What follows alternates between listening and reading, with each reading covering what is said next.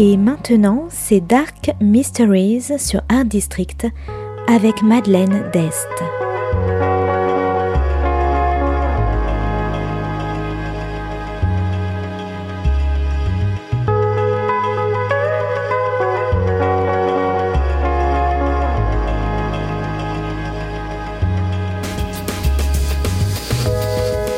Welcome to Dark Mysteries, a book review show devoted to crime, mysteries, thrillers, and the dark side of human nature.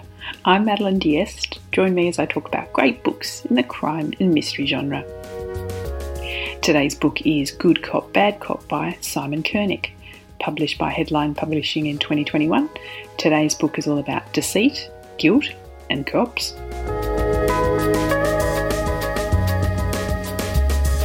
Sketty is a policeman with his life on the rocks. After the death of his five year old daughter from an aggressive terminal illness and the subsequent breakup of his marriage, he's earned the name Bonkers Sketty and is now facing charges for brutality. Just as he thinks he's completely ruined his entire life, he gets an offer from a new counter terrorism unit in the Metropolitan Police and an opportunity to go deep undercover. Suspicions hang over a cop named Cleaver, part of an inner city gang intelligence unit, and his connection to a shadowy figure called Callion Roman. The counterterrorism unit are desperate to find out Roman's true identity and stop any future attacks.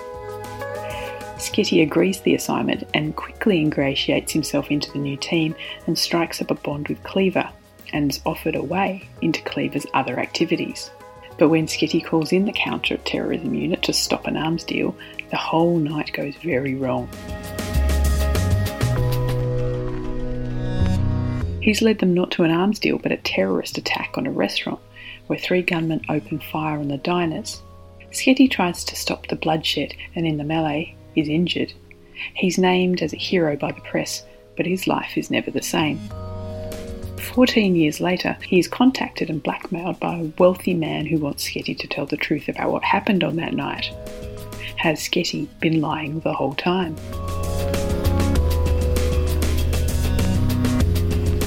Good Cop, Bad Cop is a fast paced, action packed thriller about the blurry distinction between right and wrong. It's about dirty cops and terrorism, blackmail, sexual assault, and sociopathic killers. It's about conspiracy and corruption, but also about redemption.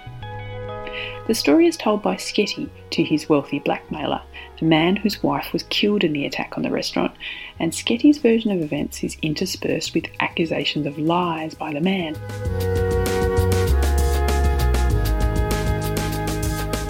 After so many years undercover, has Sketty got so used to lying that he doesn't know what's true anymore? Or is he the only one who's truthful, and he's the victim of a broader conspiracy? A man with his life in tatters, Sketty was the perfect pawn. He had nothing left to lose. But through it all, he seems to have retained his sense of justice. Or so he says. I was sympathetic to Sketty, a man caught up in a set of crazy circumstances, only to have my loyalty shifted with each accusation by the blackmailing widower. Is Sketty just another unreliable narrator? Good Cop, Bad Cop is a great mixture of high action, with gun battles and lots of blood, with well drawn characters, including a frightening and bloodthirsty villain called Klan, who terrorises Sketty and everyone else, and who seems almost unstoppable. So if you like action, bent cops, lies, conspiracy, and shifting loyalties, you might like Good Cop, Bad Cop by Simon Kernick.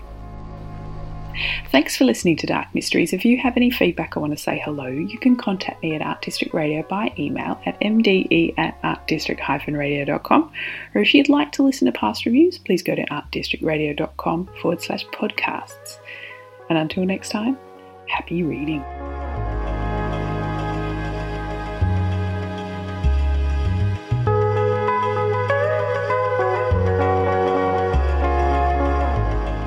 C'était Dark Mysteries sur Art District, la chronique en anglais de Madeleine Dest qui nous vient directement d'Australie.